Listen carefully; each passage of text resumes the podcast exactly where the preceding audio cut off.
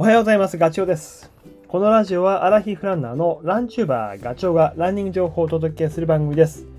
走りながらや隙間時間にでも聞いていただき、走る気持ちがスイッチオンになれば嬉しいです。先週末、まあ、僕が住んでる神奈川県はね、ずっと雨が降っていました。まあ、関東に雨雲かかってたのかな。風も強くてね、なんか外に出るのが嫌な感じな、そんな、で、できれば土日どっちかで僕走りに行きたくて、あの、怪我を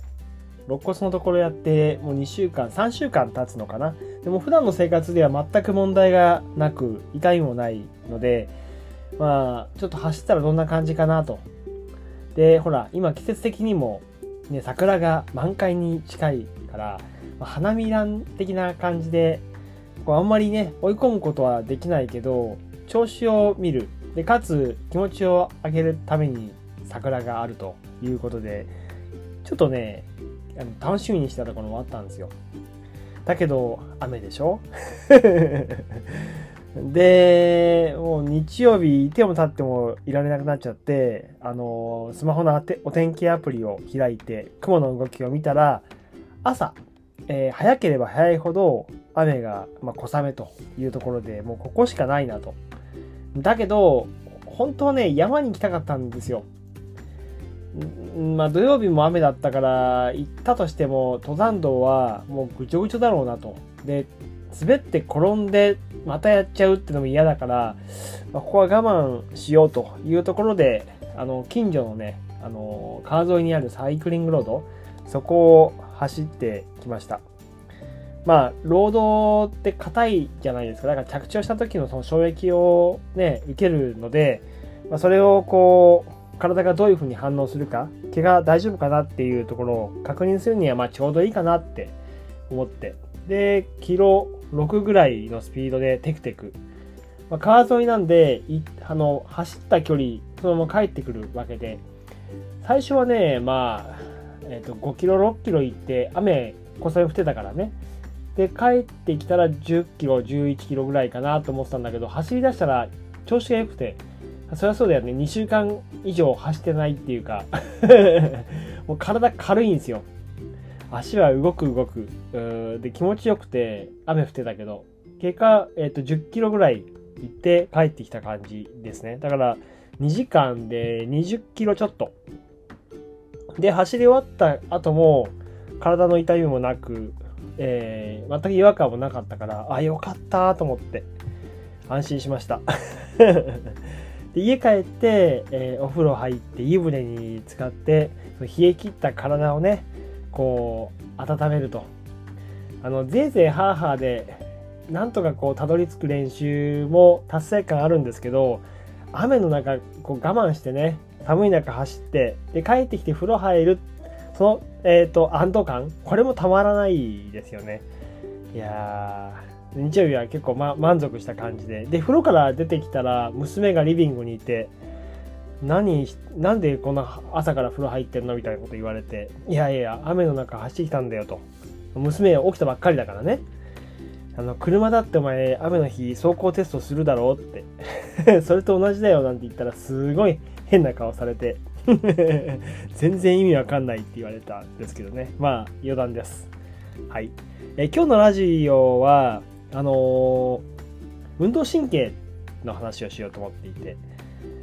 周りにいません？もう運動神経がすごくいい人。羨ましい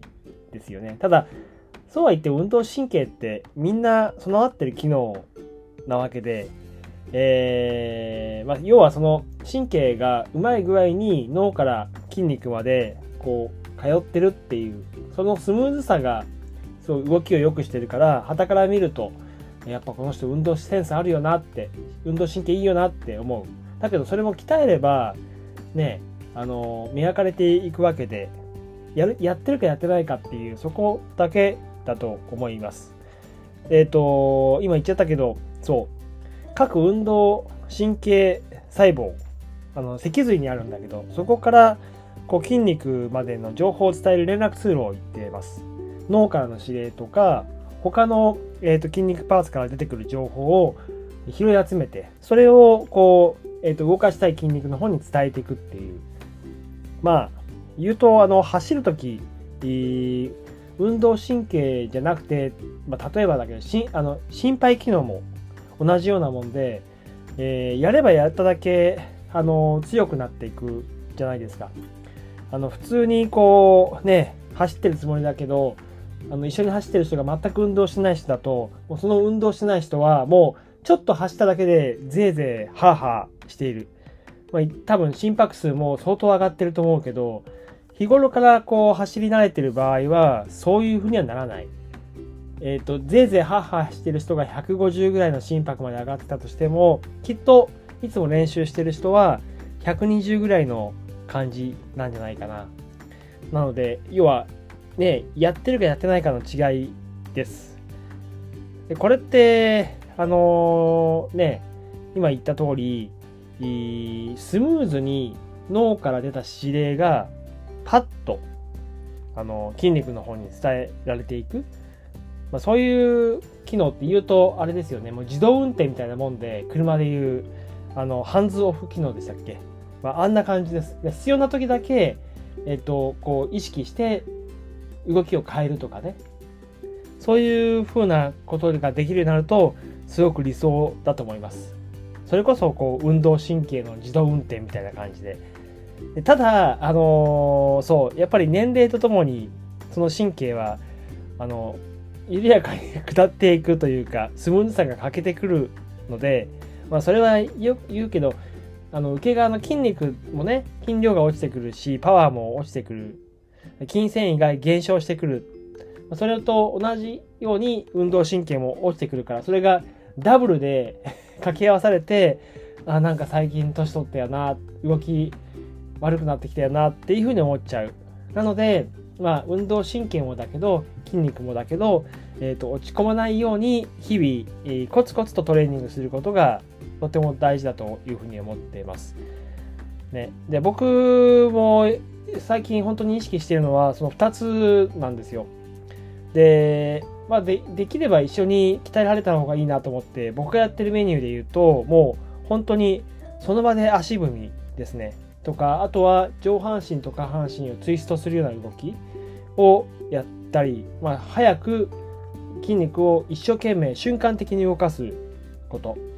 あとは、えーと、スキップ。これはね、あのー、世界チャンピオンの上田瑠衣さんの YouTube 動画の撮影を手伝った時に山に行かなくてもできるトレーニングっていうことであの冬ガールのナミさんがね生徒として ルイさんに教わるってやつなんですけど動画としてはね。それあのラジオのコメント欄のところに URL 貼っておくので見ていただければと思うんですけどその時にトレーニングとしてやっていたスキップとかはすごくあのいい効果があると思います。筋肉も神経も鍛えられる。そういう風な動きをするとか、まあ、あとは僕最近筋トレももう一回やり始めていてだけどこう筋肉流になるつもりは全然なくてどっちかっていうとこう瞬間的に筋肉に力を入れることを意識してる、まあ、やってるのはどっちかっていうと下半身なんですけど レッグカールとかレッグプレスとかね、えー、重い重りを、えー、上げるっていうよりは回数をこうこなしていく感じ。それも上げる時とか下げる時にちょっとこう素早く動かすようなことを意識してやってます。まあ、そういうことをやるだけでも、ちょっとこう、何？落ちていく筋肉量と、あと、えっ、ー、と、神経のスムーズさが落ちていくことを、ちょっとこう、ストップさせる効果はあると思います。それ以外にもね、あの、やっぱりそうやって、えトレーニングしていると、もう走りのフォームもあの安定してくるし、まあ、万が一ずっこけてこけそうな時にもパッとねなんかこう防御の姿勢が取れるっていうのもできると思うんですよ。もう僕ももうまた怪我したくないし、今回で怪我すると治るのが時間がかかるっていうことがよく分かったんで、えー、できる限り、あの、何、防御の姿勢が取れるように備えておこうと。っていうことにも役立つと思うので、ぜひ、えー、運動神経、あとは瞬間的にこの筋肉を動かすって意識を持つことをお勧めします。はい、えー、今回のお話が少しでもお役に立てば嬉しいです。それではまた次回の放送でお会いしましょう。ガチョウでした。バイバイ。